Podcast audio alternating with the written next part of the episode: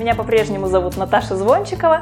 И это вторая часть видео про языки. В первой части мы говорили, зачем вообще учить языки, как это делать, как преодолеть языковой барьер, что нас удерживает от изучения языков, что нам мешает. В этой части я буду рассказывать про свой опыт. Итак, пять лет я живу в Берлине, и до того, как мы переехали, я никогда не учила немецкий язык. Я ни слова не знала по-немецки.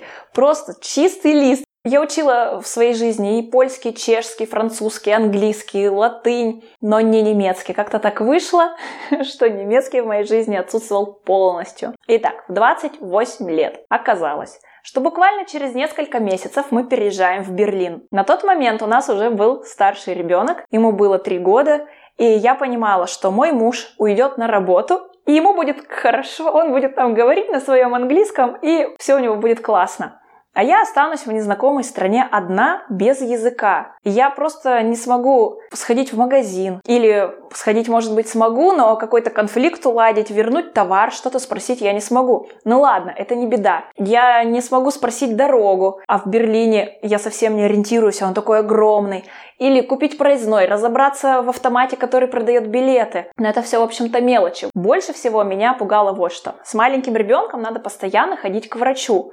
То ему надо ставить прививки, то он простыл, то что-то случилось. И поход к врачу – это уже разговор на серьезном уровне. Кроме того, мне надо было найти ему садик. А в Германии это устроено не так, что ты встаешь в какую-то общую очередь. Тебе надо просто своими ногами обходить садик и разговаривать с каждой заведующей. То есть опять же нужен язык. Все это меня жутко пугало. Это я еще не говорю про то, что я планировала выйти на работу. В общем, я поняла, что мне надо брать быка за рога и срочно учить язык. На тот момент к немецкому у меня было отторжение. Все было очень плохо. Мне не нравился немецкий вообще нисколько. Потому что его звучание для меня это было звучание немецкого из советских военных фильмов кричащая, грубая, отвратительная. И первое, что надо было сделать, это переломить свое отношение и вот этот стереотип о том, что немецкий некрасивый и ужасный язык, избавиться от него. Для этого я начала смотреть программу «Полиглот» на YouTube.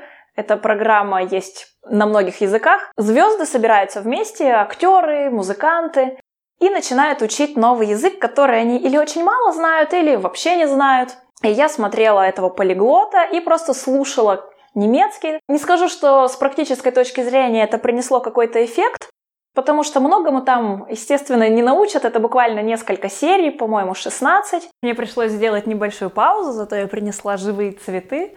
Кстати, если вы слушаете меня в подкасте, не забывайте, что вы можете смотреть мои выпуски и на YouTube. Просто ищите в поиске Наташи Звончикова и сразу выйдете на мой канал. И ссылку я тоже обычно оставляю в описании подкаста. Итак, продолжим.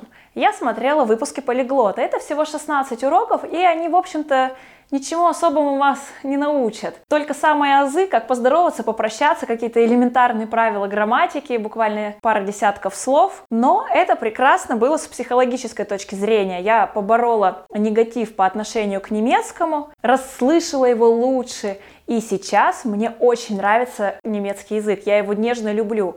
Мне нравится, как он устроен, мне нравится его логика, как образуются новые слова, и даже звучание мне нравится. Оно гораздо мягче, оно не такое, как мы привыкли о нем думать. Оно не имеет ничего общего с песнями «Рамштайн», ну, может быть, в каких-то частях, может быть, даже Австрии, а не Германии. Но в Берлине немецкий звучит очень мягко и довольно красиво. Итак, первый шаг был полиглот. Потом я решила, что мне нужен преподаватель. Все-таки я учу язык с нуля, и чтобы научиться правильно читать, чтобы правильно произносить звуки, чтобы не делать в самых основах ошибки, на первых порах мне нужен преподаватель. Я не пошла в группу, я пошла заниматься индивидуально, чтобы очень быстро пройти этот этап Моя работа, к сожалению, не оставляла мне времени на немецкий, и я лавировала между работой и детским садом. И преподаватель вот буквально несколько уроков мне дал, это было очень полезно. Правильно научиться читать, правильно произносить, какие-то акценты, интонации, все то, для чего вам нужен другой человек. То есть меня слышит преподаватель, меня поправляет – и я считаю, что это очень важно. Это нельзя пускать на самотек, хотя я часто слышу, что научиться читать вы можете самостоятельно. Да, но если вы заложите здесь какие-то ошибки, то их потом будет очень трудно исправить, потому что они войдут в привычку. Итак, какие-то основы мне дал преподаватель, буквально 4-5 уроков, по-моему, не больше. И преподаватель посоветовал мне отличную книжку. Вот я хотела показать, но не нашла ее. Эта книжка совершенно несерьезно выглядит, она такая толстенькая, э, напечатанная на плохой газетной бумаге, очень дешево стоит, но это была книжка немецкой грамматики. Да-да-да, непопулярный способ, начинаем с грамматики. Но в немецком языке это обосновано, потому что грамматика немецкого непростая, и, как мне сказал преподаватель, и я с ним согласна, лучше прочитать сложную грамматику на русском языке. То есть, с одной стороны, я за то, чтобы учиться по учебникам, немецкому языку по немецким учебникам, английскому по английским, но в данном случае именно грамматика и ее основы лучше прочитать на родном языке, потому что эти основы, они будут объяснены не как-то абстрактно, а вот конкретно для вас. Конкретно, как объяснить правила немецкого русскоязычному человеку. Это не то же самое, что объяснить правила немецкого англоговорящему. Почему? Ну, допустим, возьмем падежи. Если вам скажут, что вот есть в немецком языке винительный падеж и в русском, вы понимаете, о чем речь. Если вы это же рассказываете англичанину, у которого в языке нет падежей, ну, вернее, есть не столь явно выраженные, то англичанину трудно, он не может отличить один падеж от другого. У него падежные вопросы совпадают.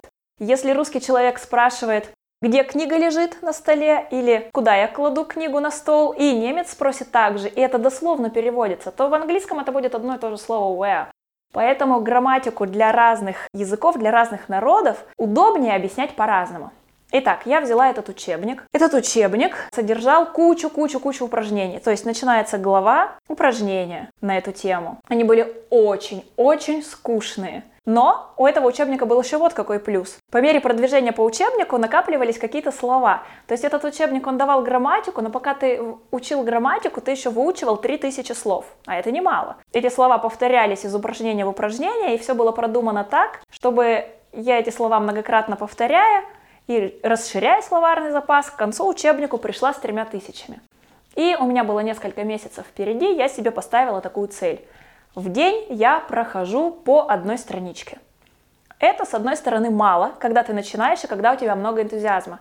С другой стороны, когда ты делаешь это изо дня в день, это требует определенной дисциплины. У тебя занятый день, ты устал, ты ничего не хочешь, но над тобой нависает эта страничка, и ты должен ее выполнить.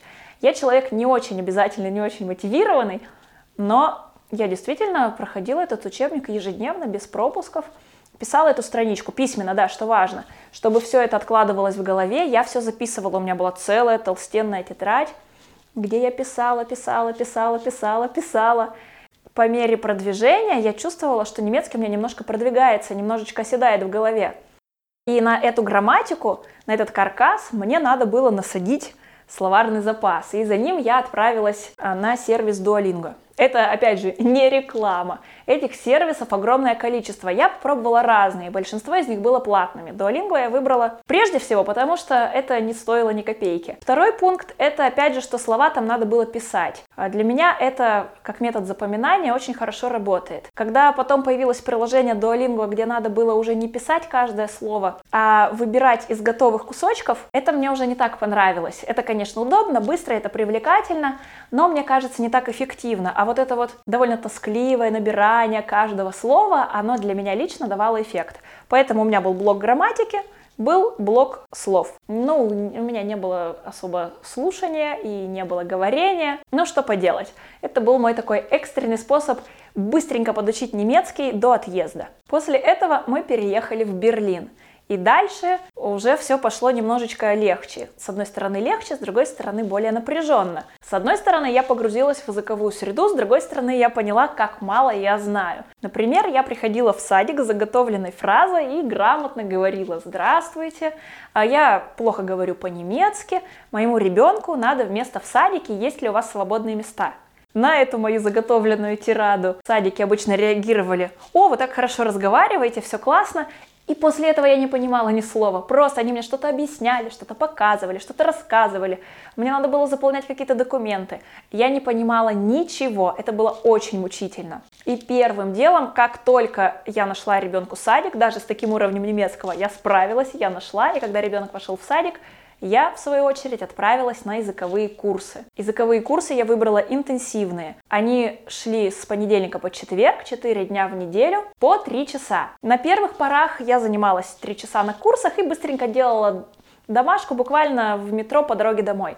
Но чем дальше я продвигалась, тем больше становились объемы, нам задавали уже большие письменные работы. И ближе к окончанию курсов я уже тратила 3 часа в день на немецкий на курсах – и 3 часа вечером с домашней работой. То есть я занималась по 6 часов в день. Меня протестировали, и вот эти мои самостоятельные занятия по дуалингво и по учебнику грамматики, в общем-то, привели меня к уровню А1. А1 я закрыла. Мне сказали, хорошо, вы пойдете учиться на А2. А2 состоял из двух частей, каждая часть проходила по месяцу. То есть я учила 2 месяца А2, 2 месяца Б1 и 2 месяца Б2. Б2 это хороший уровень. Полгода я учила язык в языковой школе. Что мне это дало? И вообще, стоит ли ходить на курсы? На мой взгляд, да. Вы знаете, что сначала я ходила на индивидуальные, это имело большой эффект. Как-то я давным-давно пробовала групповые курсы английского языка. Мне не понравилось. Ты очень долго сидишь и слушаешь, как другие люди что-то пытаются сказать. Мне это показалось жутко неэффективным. Но тут, в языковой школе в Берлине, было классно – во-первых, у нас были небольшие группы, нас там было человек 6-7, и все люди платили свои деньги за эти курсы, и они были очень мотивированы. Все эти люди, они учили а, язык в основном для учебы. Кто-то для работы, кто-то для себя, но в основном для того, чтобы поступить в университет. У всех было ограниченное время, были экзамены на носу, и каждый знал, что он должен вот за столько месяцев дойти до такого уровня, сдать экзамен и поступить в университет. Поэтому все были мотивированы, все работали очень эффективно, и в такой группе прогресс он тоже идет хорошо, никто никого не тормозит. Нет такого, что вот тут человек плюет в потолок, потому что ему скучно, его сюда кто-то отправил. Нет, такого не было. И это, мне кажется, секрет успеха. Дальше, что было здорово, что на этих курсах мы говорили только по-немецки. Все правила учитель объяснял по-немецки, понимаем мы, не понимаем. Между собой мы общались по-немецки. А мы были люди совершенно из разных стран. Там были люди, да хоть откуда. Из Японии, из Бразилии, из Исландии, из Франции, из Сирии, хоть откуда и у каждого свой акцент. И это, кстати, тоже очень важно. Вы слышите разные акценты, и сначала вы вообще не понимаете человека, который говорит с каким-то акцентом, а не на идеальном немецком. Потом вы привыкаете. А это очень полезный навык.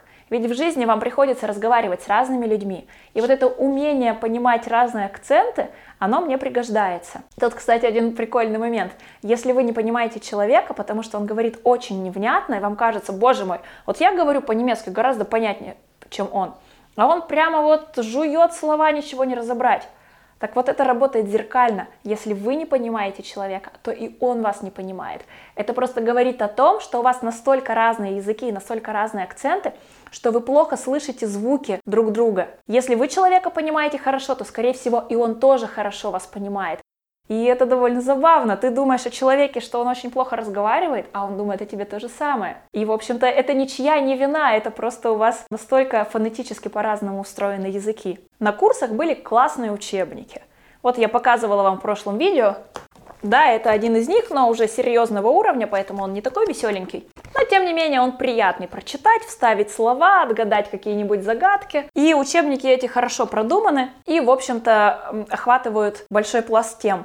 Было очень важно, что это погружение в немецкий, что там нет никаких больше других языков на курсах, и очень сильно чувствовалась отдача. Я сегодня на уроке выучиваю новые слова, и я тут же прихожу куда-то, ну, например, в тот же садик забрать ребенка, и я эти слова использую, то есть вчера мне их не хватало, а сегодня я их знаю и уже использую. Во-первых, они лучше запоминаются, когда ты их используешь, а во-вторых, ты чувствуешь, что тебе это действительно приносит результат, ты чувствуешь, что эти курсы, они дают тебе возможность общаться полноценно, и это классно, и поэтому хочется продолжать. И поэтому, собственно, я проучилась до B2 и поняла, что я уже хочу работать, и с уровнем B2 уже можно было найти работу, и, собственно, я ее нашла. Я проработала год и соскучилась по курсам. Я подумала, пойду-ка я еще после работы на C1. И потом еще походила на C1 уже чисто для себя, для удовольствия. Курсы, они раскрепощают, они заставляют вас говорить, и они снимают этот страх сделать ошибку. Вы говорите на курсах очень много, вы ошибаетесь, преподаватель вас исправляет, и это нормальная рабочая ситуация. После курсов уровня B2 я пошла работать. На работе, конечно, по первости было сложно, но что мне дала работа? Я очень много слушала немцев. Поначалу я их понимала плохо. И я не ощущала, что идет какой-то прогресс, но потом я вдруг заметила через какое-то продолжительное время, что я гораздо лучше понимаю людей на слух. Всегда была такая проблема, что человек, который говорит четко, говорит понятно, а некоторых людей я не понимаю совсем. Но чем больше времени проходило, тем лучше и тем больше я понимала людей. Слова как-то сами собой укладывались в голове, предложения легко делились на составляющие части.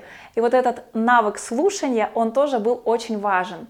Наверное, этот навык можно было развить и каким-то другим способом, просмотром фильмов, прослушиванием радио, но у меня он развился именно вот уже в коллективе. Сейчас мой язык примерно на уровне C1. Я не сдавала экзамены, я не могу вам сказать. Я могу общаться свободно на любые темы. Теперь для меня не проблема не сходить к врачу, не посмотреть немецкий фильм, хотя, как я уже говорила, особо сложные, конечно, я не могу смотреть там, где много сленга, где какая-то специфическая лексика. И есть, например, такой эффект, когда мы разговариваем с коллегами о делах, все классно. В рабочих моментах вопросов не возникает. Но когда мы идем на обед, и коллеги начинают тараторить, шутить, использовать какие-то непонятные выражения, я начинаю плыть.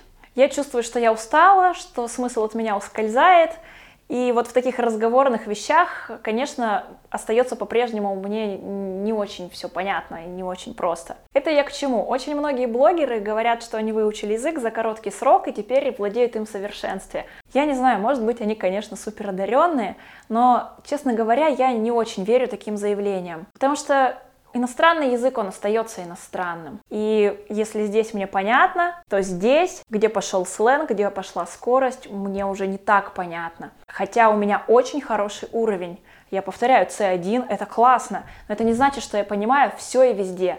Все равно немецкий мне дается а, с усилием. Когда ты слышишь что-то на родном языке, ты краем уха это слышишь, ты думаешь о чем-то своем и все равно понимаешь, о чем речь. Например, за соседним столиком в кафе. Когда речь идет об иностранном языке, мне надо задумываться. Если я слышу, что кто-то на фоне разговаривает, мне надо усилием воли вслушаться, чтобы понять, о чем речь. Если я думаю о своем, я не понимаю, о чем они разговаривают. То есть умение подслушивать у меня не работает для немецкого. Тем не менее, я очень горжусь собой. Я считаю, что я проделала гигантскую работу.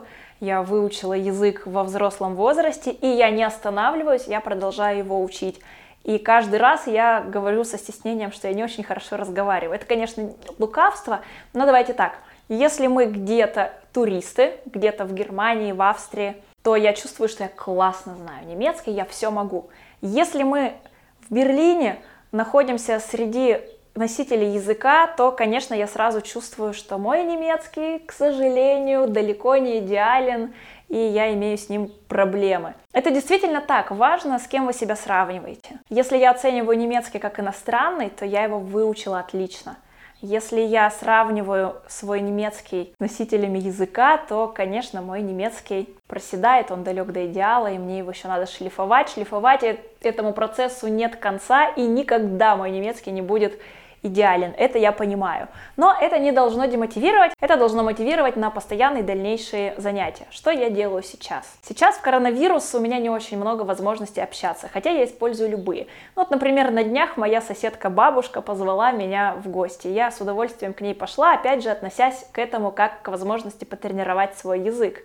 А почему бы и нет? Я смотрю много ютуба на немецком и кое-что образовательное, какие-нибудь каналы обучающие. И просто так, если мне надо нагуглить что-то, например, ну, например, занимаясь садом, когда что посадить, я, конечно, это гуглю и смотрю на немецком. Не только потому, что я осознанно решила заниматься языком, но и потому что если мой сад находится в Берлине, мне логично смотреть, как это делают в Берлине, потому что если у садовода есть какие-то инструменты удобрения, то они такие, какие продаются именно здесь. Если я посмотрю русскоязычный канал, да я просто не найду этого в магазине. Или опять же про какие-то сроки работ. Где-то холоднее, где-то теплее, и для меня логичнее смотреть местного блогера. Если мне надо приготовить какое-то немецкое блюдо, естественно, я буду смотреть это на немецком. Точно так же, если я буду искать рецепт борща, я обращусь к русскоязычному интернету. Это разумно, это логично. Ну и немецкий, конечно, все время в моей жизни. Куда ни пойдешь, везде он. Это какие-то бесконечные документы, это разговоры с соседями, это разговоры в школе, это родительские собрания в школе. Много где нужен язык. И поэтому все-таки он меня и окружает, хотя дома мы говорим только на русском. Но про это мы тоже говорили в, в выпуске про билингвизм. Что я делаю еще? Я читаю журналы и книжки. Про это тоже было сказано, и я показывала вам вот такой прекрасный адаптированный журнал. Но я читаю обычные на какие-нибудь интересующие меня темы. Просто покупаю все, что попало в магазине, и читаю, что-то заходит, что-то нет. Есть у меня и учебник. Вот, например, последний. Это словарный запас от А2 до С1. Просто чтобы освежить все это в голове, чтобы какие-то новые слова, может быть, встретить. Здесь просто упражнение. Подберите слова, вставьте слова, и я точно так же по своей старой схеме делаю по страничке в день, чтобы не слишком себя нагружать с одной стороны, а с другой стороны, чтобы регулярно тренироваться. И есть у меня еще одна совершенно замечательная вещь. Это словарный запас для детей детсадовского возраста. Здесь 3000 слов на любые темы. Представляете, сколько всего может сказать шестилетний ребенок?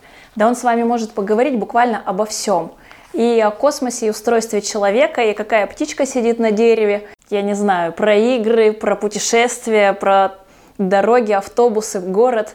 Все, что хотите. Видите, у меня тут подписаны все слова, я тщательно занималась, когда еще всего этого не знала. Вообще покупала, чтобы научить ребенка немецкому, когда он еще плохо говорил.